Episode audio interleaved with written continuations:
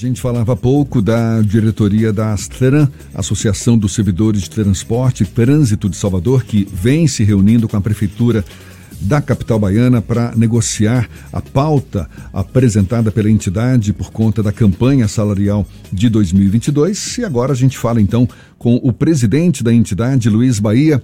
Agora nos ouve, conversa com a gente sem problemas. Tudo bom, Luiz? Bom dia. Bom dia a todos aí da todos os ouvintes e também telespectadores pelo YouTube do À Tarde, programa da tarde. Atualiza para a gente em que pé estão essas negociações com a Prefeitura por conta da campanha salarial da categoria agora em 2022. Olha só, é, desde março estamos nos reunindo com a proposta, propósito de elaborarmos uma pauta enxuta, objetiva e que vise reparar as graves perdas que os servidores municipais e também os agentes de transporte vêm acumulando ao longo dos últimos oito anos. É, a prefeitura, ela, a todo instante, quando ela faz a reposição é, de IPTU, de taxa de lixo, ela utiliza o discurso de que é para não poder perder o poder de investimento na cidade, mas não se vê essa mesma preocupação para com os seus servidores, aqueles que garantem os serviços públicos para a população. Estamos desde 2018 sem qualquer tipo de reposição inflacionária, situação realmente insustentável. Elaboramos uma pauta enxuta, encaminhamos para a Secretaria de Gestão. As negociações realmente estavam um pouco emperradas. No dia de ontem tivemos uma nova rodada de negociações, com a perspectiva de que nos próximos dias é, seja apresentada uma nova proposta minimamente é, discutível por parte da Prefeitura de Salvador. Vocês mantêm um cronograma de encontros? Isso já está previamente definido? Ou até para se reunir está sendo difícil também, hein, Luiz?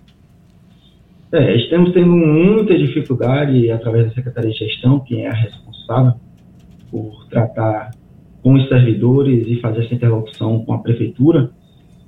Por conta de agenda, normalmente aí do secretário, ele alega a questão da agenda, mas no dia de ontem já afirmamos que é necessário dar uma atenção especial, porque o nosso objetivo é dialogar e resolver é, as demandas de maneira bastante madura, é, na mesa de reunião, e que a prefeitura ela não continue com essa proposta de nos empurrar para uma mobilização que seria uma paralisação ou greve. Luiz, o secretário Tiago Dantas, que tem conduzido essas negociações com os servidores em geral, ele tem dito que as negociações estão avançando dentro do possível para as categorias. Qual é o tipo de contraproposta que a Prefeitura de Salvador tem apresentado no caso dos servidores da área de transporte? Até então, a única proposta que recebemos foi uma reposição inflacionária no percentual de 4%. É uma proposta que sequer é, ela é apta a levarmos à categoria, tendo em vista que o próprio reajuste do IPTU somente no último ano foi de 10,71%. Isso sem contabilizar todo o acumulado do período de 2015 a 2021, que chega a 49%. Obviamente, temos uma, uma pauta com a Secretaria de Gestão, apresentamos a nossa perda inflacionária e o que esperamos é que realmente venha uma contraproposta por parte da Prefeitura que seja possível levar os trabalhadores para que juntos possamos discutir essa proposta de 4% ela é irrisória. É, chegamos a dizer que não parece nem ser uma proposta séria.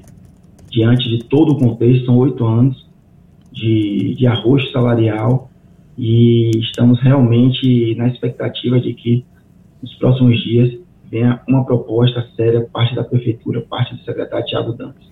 Para além da questão do reajuste salarial, existem outras pautas de reivindicação que não estão sendo cumpridas ao longo dos últimos anos? Sim, sim. Paralela a essa campanha salarial, estamos com a proposta de implantação do plano de cargos, carreira e remuneração. No dia de ontem, tivemos a oportunidade de fazer a apresentação para a Secretaria de Gestão, já havíamos feito a apresentação para Transalvador, para a CEMOB, e restava apresentar essa proposta que foi construída pelas trans, juntamente com os servidores, para a Prefeitura Municipal de Salvador. Muito importante essa instituição do Plano de Cargos, Carreira e Remuneração, porque é ela é uma exigência constitucional.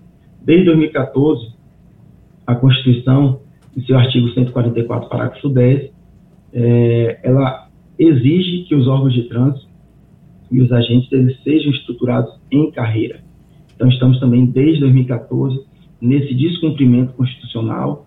Esse plano de carreira ele visa estabelecer uma expectativa de progressão na carreira. Para vocês terem ideia, ouvintes da, do Atarde FM, no, dia, no ano de 2021, tivemos a convocação oriunda do último concurso público de 2019 de 30, 30 aprovados, sendo que efetivamente 29 tomaram posse, e no dia de hoje já temos é, a desistência de cerca de um terço desses aprovados, porque entram no, no cargo de agente de trânsito e transporte e não veem a possibilidade de progredir na carreira.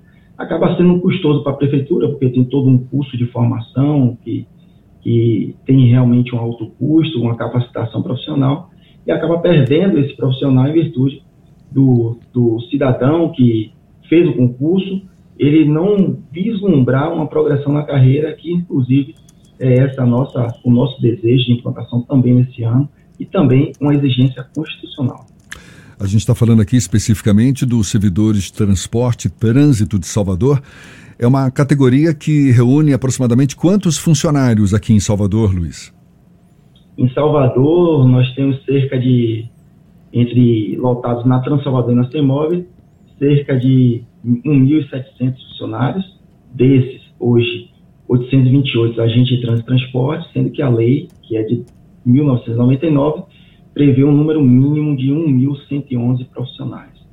E você é... atribui a que essa dificuldade de levar adiante as negociações com a prefeitura? Nós cremos que a prefeitura ela ainda não percebeu a gravidade da situação na qual os servidores municipais se encontram atualmente. É, tem todo o contexto da pandemia, agora agravada por essa essa guerra também, que acaba nos afetando aqui, e atrelada a tudo isso, a questão da inflação do período.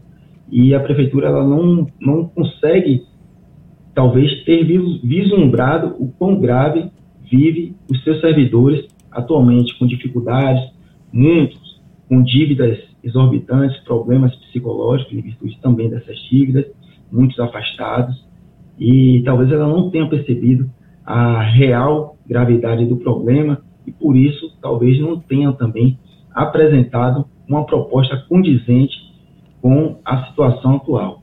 Então, estamos é, apelando à sensibilidade do prefeito para que nos ouça, nos escute, é, encaminhe uma proposta realmente que seja minimamente aceitável para que possamos levar na próxima Assembleia, que teremos com a categoria na próxima quinta-feira, na sede da Transalvador, essa proposta para que assim possamos discutir e dar o retorno à prefeitura.